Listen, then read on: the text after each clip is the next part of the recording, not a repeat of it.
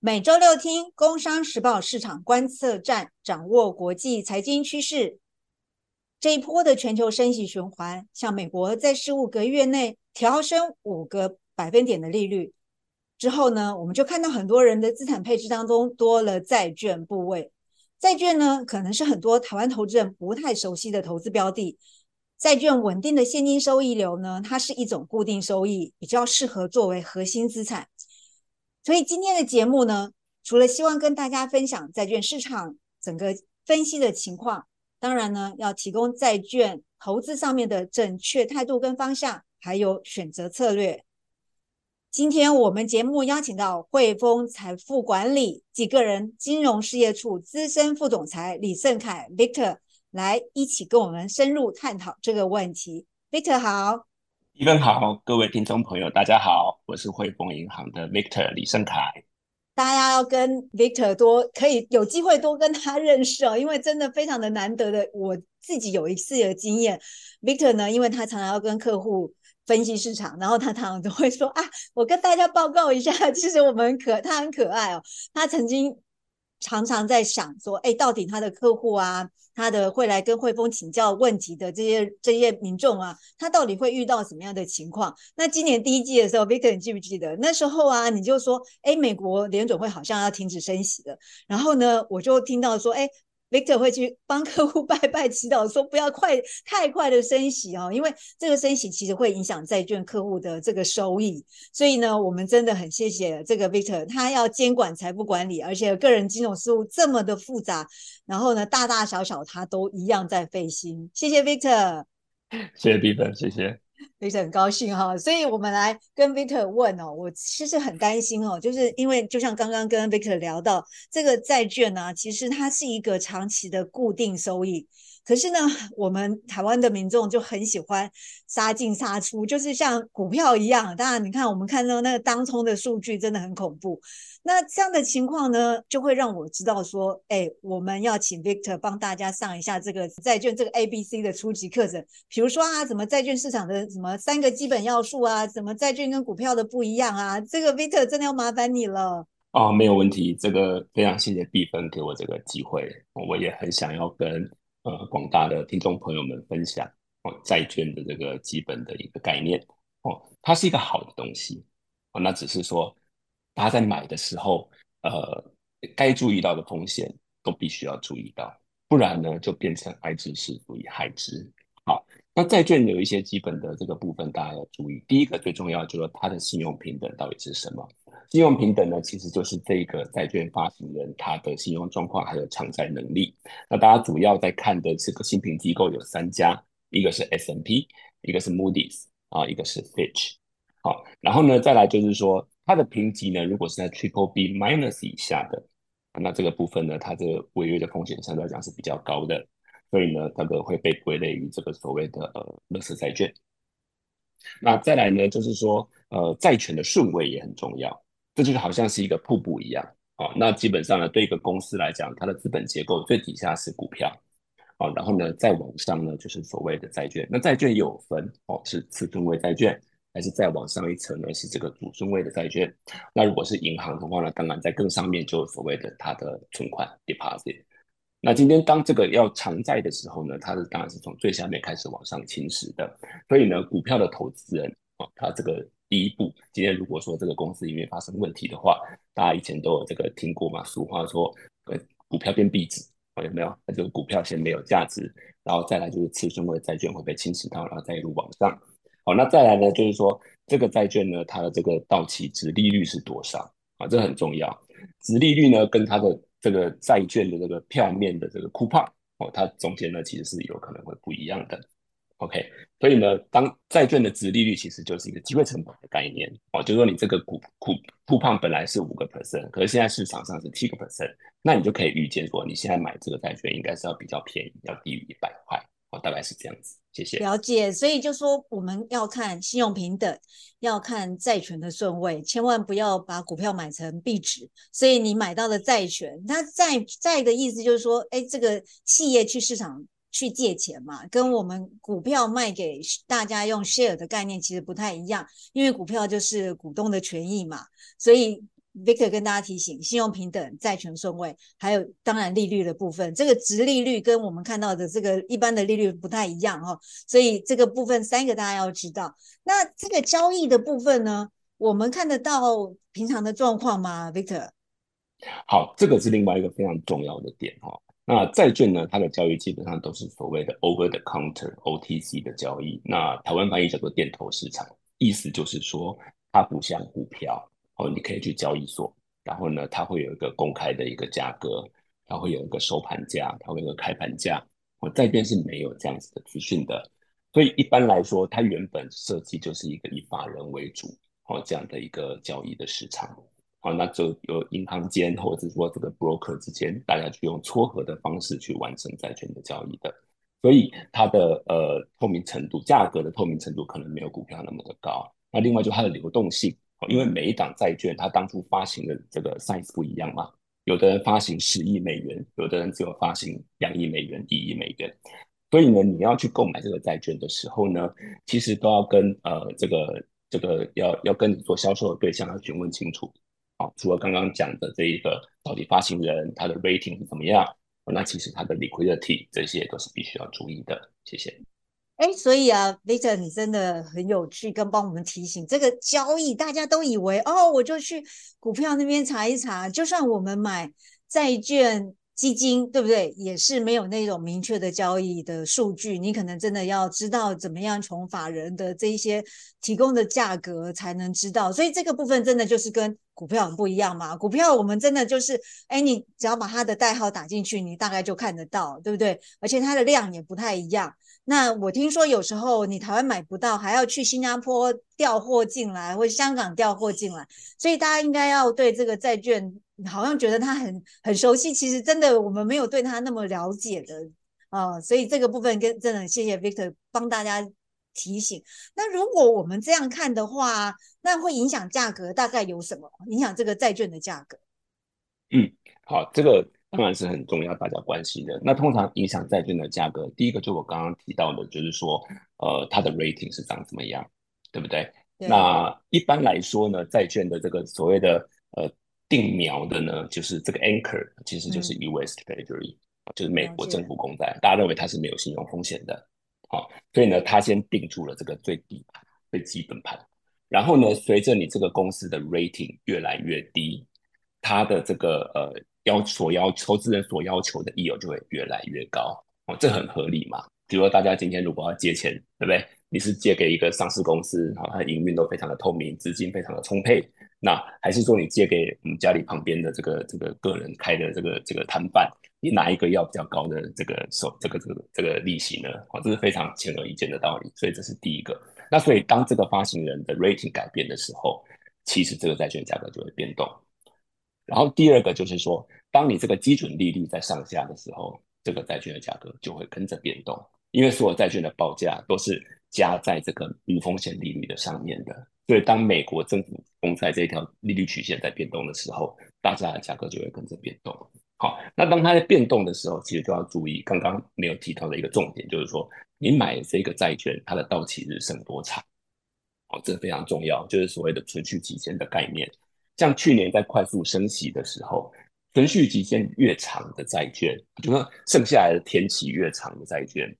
今天当利率一样上升一个 percent 的时候，一个剩下三十年才到期的债券，跟一剩下三年就到期的债券，它在债券价格上面的影响是非常不同的。存续时间越长，它对利率变动的敏感度就越高。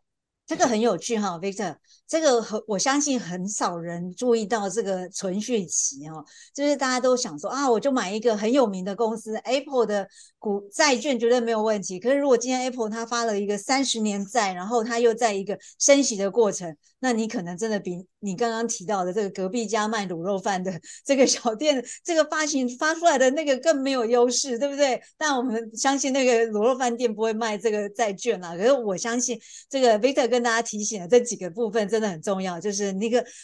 这个最重要的就是政府公债利率，这是这就是我们说常常要先看美国政府公债利率的情况，然后才会知道这个其他所有债券的一个部分。所以现在大概情况怎么样？这个政府公债的利率，我们怎么样去观察它呢？嗯。好，这个呃，因为我出生是在呃我们自己家的交易室，然后所以呢，去交易室上班的第一天呢，其实前辈就说，你就先告诉我十年政府公债的利率在哪里。我们在讲就是美国的 十年期政府公债的利率，因为这个利率之所以重要，就是你所有的这一些呃资本市场它的定价几乎都会来这个参考这个价钱。那它跟我们在讲的说联总会的升降息其实又不太一样。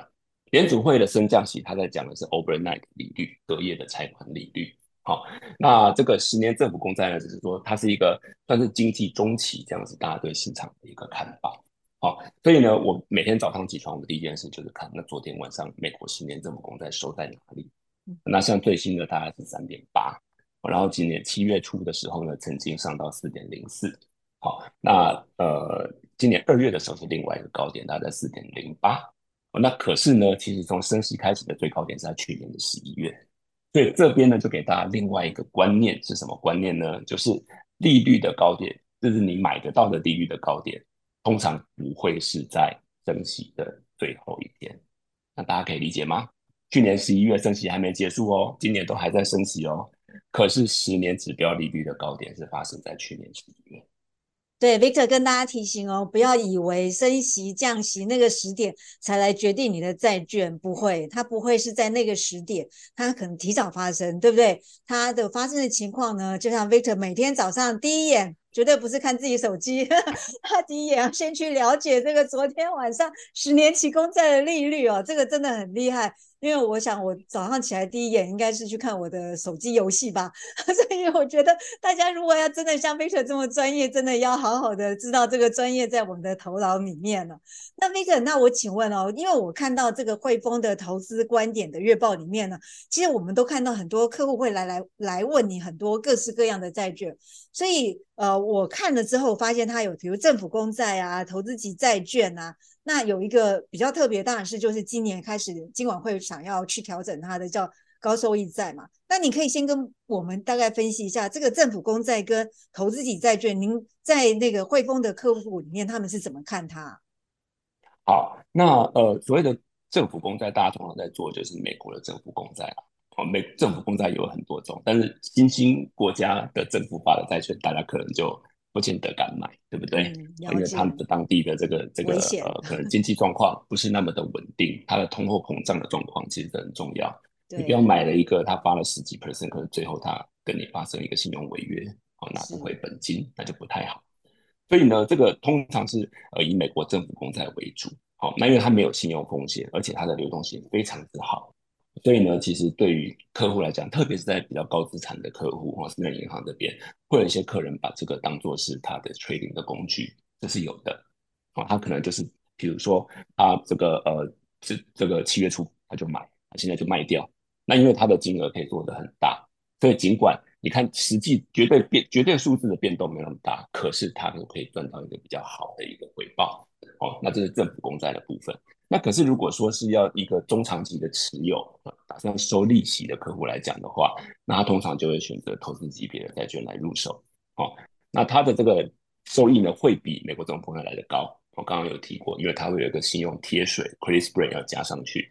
那它呢，又可是它这个企业本身呢，它的这个营运状况又比较好，比较优质。哦，所以呢，这个是客户呢比较敢放心做一个比较长期的一个持有的一个标的。所以我们的投资客户来讲的话呢，其实绝大多数买的是投资级别的债券。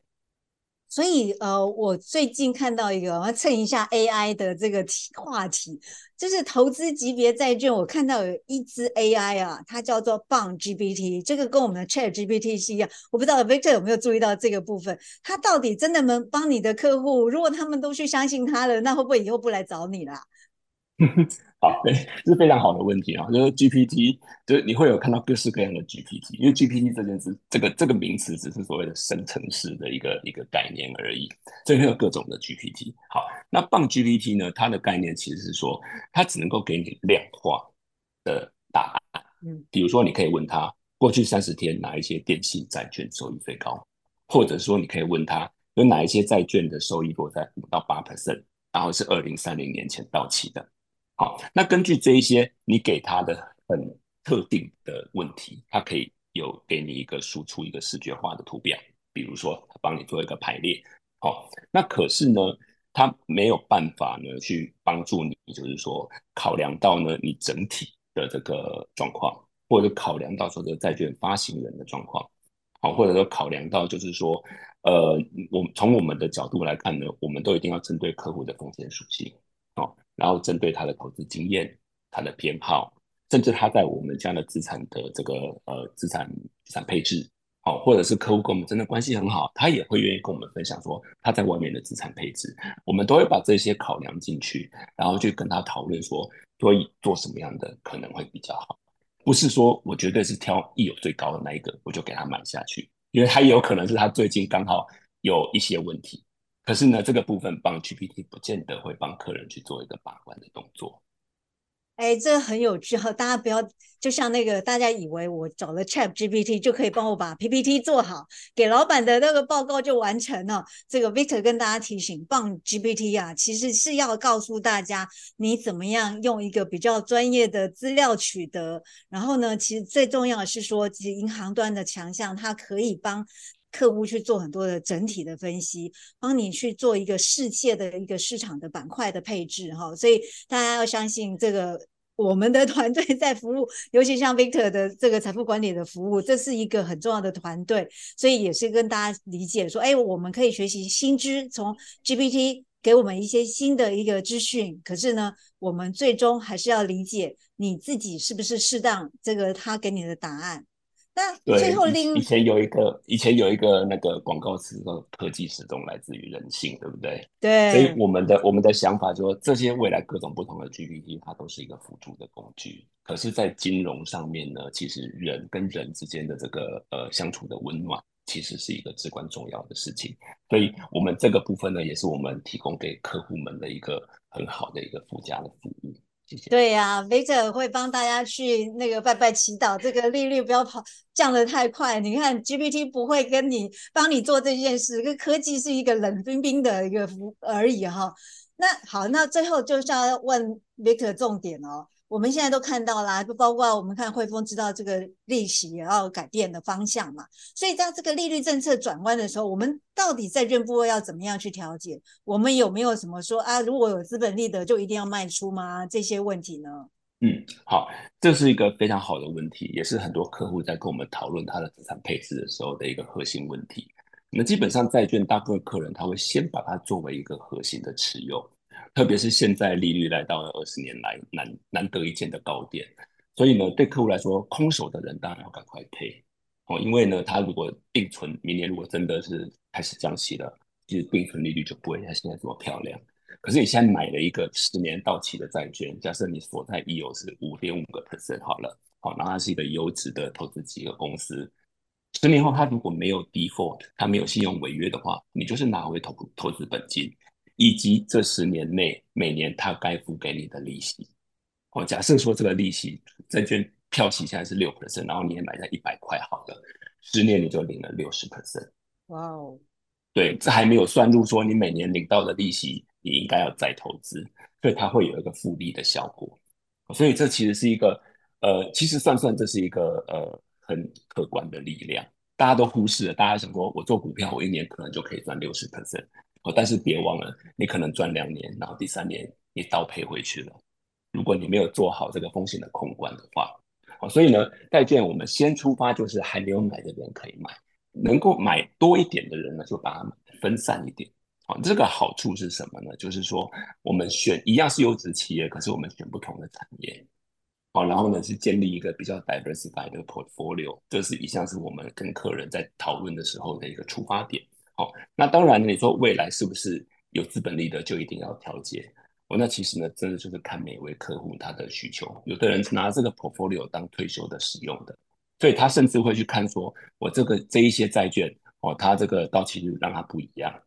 然后呢，它配息的频率是不一样的，所以我每一季我都有一些 coupon 进来，然后我就用这些 coupon 可以去游山玩水。